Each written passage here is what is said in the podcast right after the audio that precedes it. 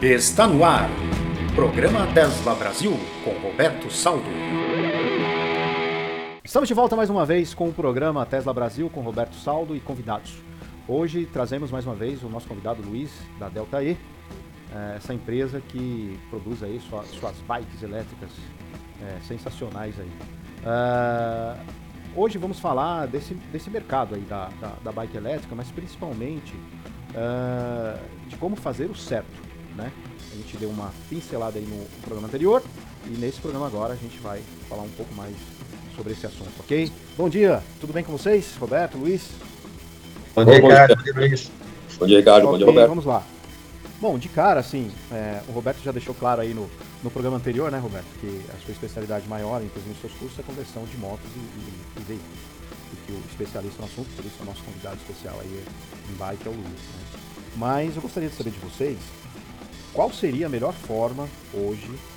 É, nos bastidores aí a gente estava até falando do pessoal que fica tentando fazer aí sem pegar informação, sem estudar um pouco, sem pesquisar um pouco.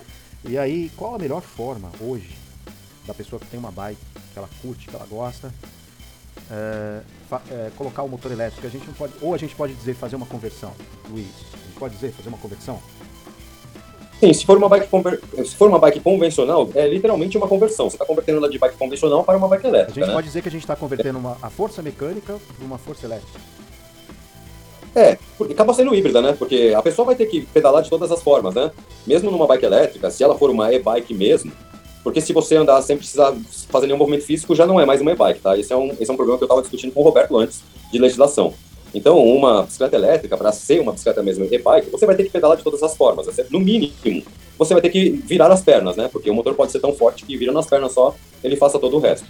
Mas uma conversão, ela pode ser feita de várias maneiras. Se um cara te falar que converte qualquer bicicleta com qualquer motor que você quiser, que você tiver a intenção de fazer, sem olhar a sua bicicleta, o quadro dela e etc., é, esse cara não sabe o que está fazendo, tá? Porque para fazer uma conversão sem nenhum risco, como eu disse, comecei a falar no, no programa passado, é, você tem que usar sem nenhum risco. Posso te dizer que fazendo uma conversão para um motor, sem, para um motor de cubo de roda para tração dianteira, isso é uma conversão segura que dá para ser feito em qualquer bicicleta. Um motor central ou um motor traseiro depende de outras coisas, depende de gancheira, depende de estrutura de quadro, depende de uma série de coisas. Dá para fazer? É possível que sim, mas tem que fazer uma análise estrutural Exatamente. do equipamento antes de falar que certo. dá. Ou seja, procurar uma pessoa que realmente entenda do assunto, ah. né? Porque ou ou estudar muito, né? Estudar muito sobre é, isso. Não, senão, senão o que parece barato sai caro pra caramba. Tá? E pode colocar, você fala assim, não, pode colocar até é. as pessoas em risco, né, Roberto? Você que dá os seus cursos aí. Não, sem dúvida, né? Você tem que ter conhecimento. Hoje você tem bicicletas de 72 volts, né? 74. Tem mais já, Ou essa Olha, é a máxima Não, eles não estão. As, as, as super bicicletas, como eu chamo, né? Que são as step bombas, que são de 3, 5 e 8 mil watts, elas usam 60 ou 72 volts. Só que elas nem parecem mais bicicletas, né? Porque os motores são tão fortes, tão fortes, que eles têm que usar estrutura de moto. Elas parecem pequenas motos de motocross com pedal. Elas já uhum. nem parecem, mas não tem mais cara de bicicleta. E aceleram em velocidades absurdas que chegam a 100 km por hora, né? Ou seja, isso. Então, aí você tem, tem o risco, né? A pessoa que não tem experiência, não está acostumada a fazer uma conversão, conversão ou não está acostumado a mexer com parte elétrica, corre o risco de um curto-circuito, né? É, um, é, é, muita corrente ali. Né? Então você vai se queimar, pode ser que você não morra eletrocutado com 72 volts. Mas é, com certeza, a não ser que você tenha um marca-passo, mas com certeza um, um, um curto-circuito pode se queimar, pode se machucar, né? Uma, até promover a explosão de uma bateria de é, lítio aí. É a gente falou isso nos então, programas anteriores, né, Roberto? Que a gente tinha recebido aí vários feeds, né? É, de veículos que, que explodiram abastecendo. Né? Tem, tem, uma imagem do Japão, acho que, é no, acho que é até um Leaf da Nissan. Aí o cara pôs lá para abastecer na tomada lá na carga rápida lá deles, que eles têm lá, saiu do carro e tal, mas daqui a pouco o banco tava lá em cima. Mas por que isso? Não é porque não, a carga estava muito rápida. Sim, eu entendo. Porque o carro não foi dimensionado para isso. Sim. Ou ele teve algum, algum defeito mecânico ou elétrico ali. Por exemplo, na ventiladores da bateria, ou o sistema de abastecimento, o carregador, porque o carregador, para quem não sabe, né, do veículo elétrico, ele está dentro do carro. Não é aquele dispenser que está lá fora. Né? Você vê nas estradas, no estacionamento, no shopping. Aquilo lá é um dispenser que tem que dar a carga necessária para o seu carregador que está dentro do carro carregar o seu carro. Então, se esse carregador deu algum, algum problema, ele, ele pode pode, pode estragar a bateria, com certeza. No caso da, da, da bike elétrica, Luiz, é, usa-se esses carregadores ou, ou, em casa mesmo? Esses carregadores de, é, não, pista, você... esse carregador de pista. Mas não muda muito do que o Roberto estava falando, tá? É, aqui, a gente, nós exigimos algumas coisas quando a gente. Porque a bateria de lítio ela é importada, né? Todas as baterias de lítio são importadas. Ah, o cara fala que fabrica aqui, mas ele traz a célula de lítio de fora. Isso pode ser um problema. Uma das exigências nossas é que ela tenha duplo porte, tá? Para não acontecer isso que o Roberto acabou de mencionar. É, quando a bateria dá carga cheia, ela tem o BMS, que é o gerenciador de distribuição de carga dentro do banco de baterias lá, que ele corta a, a entrada de energia. E o carregador faz a mesma coisa também. Então ela tem um duplo porte. Porque se você continuar alimentando a bateria continuamente sem parar, ela começa a gerar um aquecimento. E quando você escuta o primeiro estalo, como outros vídeos que você vê em YouTube, etc., o primeiro estalo é só o início de uma reação em cadeia. Daí para frente, você tem um incêndio que não existe agente extintor. Então, essa é uma coisa muito importante que o Roberto estava falando, sobre a bateria e os problemas que podem ocorrer nela. É uma coisa que as pessoas têm que se preocupar, tá? Se você deixar uma bateria carregando que não tenha sistemas de segurança para recarga dela, você corre o risco de ter um incêndio dentro de casa. Ok. Pessoal, a gente fala um pouco de carro, um pouco de bike. Os programas, esses programas são programas que nós vamos falar de bike porque uma coisa está relacionada com a outra. É banco de bateria. É o, kit, o kit basicamente é a mesma coisa. Exatamente. É Não, porque às vezes as pessoas me perguntam, pô, você fez um programa de, de, de bike, mas você está falando de carro, mas a, a, relação é a mesma, né? Não, não muda muito. Inclusive, é. eu queria aproveitar esse gancho do Luiz e perguntar para o Roberto. É por isso que tem aqueles carregadores que eles chamam, né? Que faz a carga rápida, mas ele carrega só 60% do seu banco.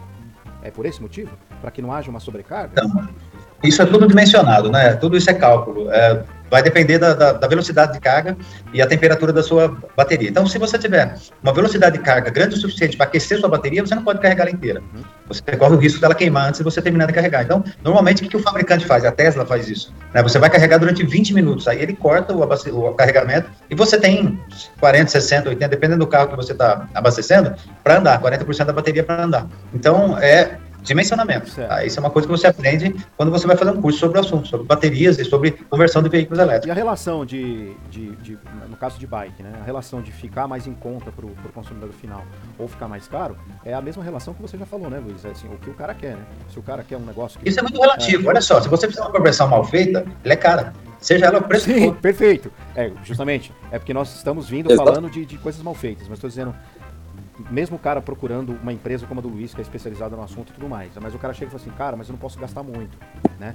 Então depende muito do que o cara quer, né? Se o cara quer uh, uh, andar muito, ou ter uma autonomia muito grande, alguma coisa assim, fica mais caro. Se o cara quiser andar o suficiente para ele ter um descanso de perna e, e, um motor mais fraco, um banco de bateria menor, vai ficar mais barato, não é isso? Ou estou enganado? Sem dúvida. O banco de bateria é mais caro, né, Luiz? É, é a peça mais cara de qualquer bicicleta elétrica, é sempre a bateria, sempre. Uma bateria custa mais caro do que um kit elétrico completo. É o que acontece quando você pega um motor de maior potência, a bateria é de maior potência. Você quer mais autonomia, a bateria é maior. Isso é importante então, para as pessoas que não têm noção do que estão fazendo, né? Do, do, desse mercado que está tão em evidência, né? Porque é o que eu falo com o Roberto, é um mercado que está crescendo exponencialmente, muito rápido. E vai ter uma, uma hora vai chegar vai ter uma explosão, assim, todas as pessoas querem saber alguma coisa sobre o assunto. Então é interessante. E tem as pessoas que. Oi, perdão, desculpa, desculpa cortar. Ricardo, e tem as pessoas que querem ter. Fique à vontade, um a gente super tá motor. Fica à vontade. Tá. E tem as pessoas que querem ter supermotores, motores de 500, de 800, de 1000 watts, de 1500 watts, e não querem, e não querem gastar com a bateria, você não quer dar a peça mais cara. Aí você tem um outro problema, a bateria dura meses. E depois, ah, ela, ela, ela funciona? Claro que funciona. Mas você esgota, você estressa tanto o lítio que ele esgota rápido, fora a queima de, do gerenciador interno da bateria e todas essas coisas, né? Uhum. Então, essas coisas têm que ser muito bem planejadas e dimensionadas, senão cai exatamente no que o, o que o Roberto falou. Uma conversão mal feita custa caro pra caramba, porque você fala, ah, paguei barato, muito mais barato que uma bicicleta. É, dura meses, depois você joga tudo fora, porque queima tudo, torra tudo. Não funciona direito se for mal feito. Tá? Conversão de 250 watts mal feita é muito mais cara do que uma de 800. Bem feito. De mil, Sem dúvida. mil watts. Ok. Sem dúvida. Pessoal, acho que a gente. Uma, uma, uma, coisa bastante interessante nesse, nesse mundo de bicicleta elétrica é que a gente está percebendo que as bicicletas elétricas feitas no Brasil, por conta da, da, da garantia, né? Feitas no Brasil estão tendo muito mais saída, né? ou montadas no Brasil, está tendo muito mais saída do que as que vem já pronto de fora. Certo, perfeito. Pessoal, acho que se vocês quiserem fazer mais algum comentário sobre essa coisa de custo-benefício, de tecnologia certa, correta ou incorreta, fiquem à vontade. É, Para mim, eu acho que hoje esse é. programa foi bem, foi bem direcionado por vocês, principalmente, que são os especialistas sobre o assunto, no sentido de, de, de custo-benefício e tecnologia, né? É, eu queria fazer só um alerta ao consumidor, viu, Ricardo? É, o cara que está procurando uma bike elétrica, ele tem que se preocupar com duas coisas principalmente. Com o tempo de garantia que o, o, o vendedor está dizendo para ele que dá, isso é muito importante, porque quem não dá muito tempo de garantia não tem, não tem certeza exatamente do que ele está vendendo. E, e, assistência técnica, tá? Isso é fundamental, porque eu recebo muitas ligações com, de, de, pra, de clientes que falam assim, oh, você dá assistência técnica? Eu falei assim, não, eu só faço da minha marca, tá? Ah. É, porque as, as pessoas vendem, depois sai do período de garantia de três meses, de seis meses, que são garantias pequenas, e não tem quem, quem conserte a bicicleta. Então, às vezes, uma bicicleta de R$ 4.500 é muito mais caro do que uma bicicleta de 8 ou 9 mil. Porque a de 8 ou 9 mil, que tem um ano de garantia, você não vai ter problema. A de 4,5 você joga fora ela depois de algum tempo, porque não tem quem conserte, não tem quem faça nada. Certo. Essa é uma, um alerta importante para o consumidor. Tá? Perfeito. A gente falou sobre. Um aspecto interessante também, pessoal, aqui. O carro da Tesla, né, Roberto? Sobre esse negócio de garantia Isso. e assistência técnica. Exatamente. Uma, um caso, uma, um aspecto importante também para você falar é, de bike, né, é que hoje muita gente acha né? E, e, é um pensamento, eu acho, da gente também, da, inicial, de que a gente quer um veículo elétrico para economizar. Na verdade, é também. Mas, no fundo, a gente quer ser autossuficiente, a gente não quer mais pagar imposto de gasolina para abastecer. Isso acontece com os carros, acontece com as motos. E, assim, é uma oportunidade para quem não tem dinheiro para comprar um carro, uma moto, compra uma bicicleta, você já vai entender isso muito forte. Principalmente se tiver um painel solar em casa, né, e, e puder carregar a sua bicicleta Sim. com um painel solar, vai ser fantástico. Sim. Você já vai começar a ter esse sentimento. Né? É que a gente não percebe ainda, né? Aconteceu comigo lá nos Estados Unidos, quando eu morava lá ainda, é, é, é poder usar a energia que eu mesmo produzia, né? E não passar na frente de um posto, não precisa parar para abastecer o Sim. veículo, né? E assim, uma sensação totalmente nova, muito interessante. Isso é muito legal. Então, gente, é isso aí. Mais um programa falando sobre bike elétrica, esse assunto tão interessante. Acredito que vocês estejam gostando. Aí com esses dois especialistas, Roberto Saldo e Luiz.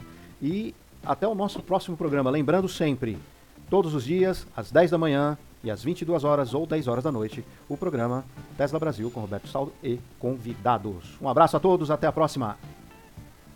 Programa Tesla Brasil com Roberto Saldo.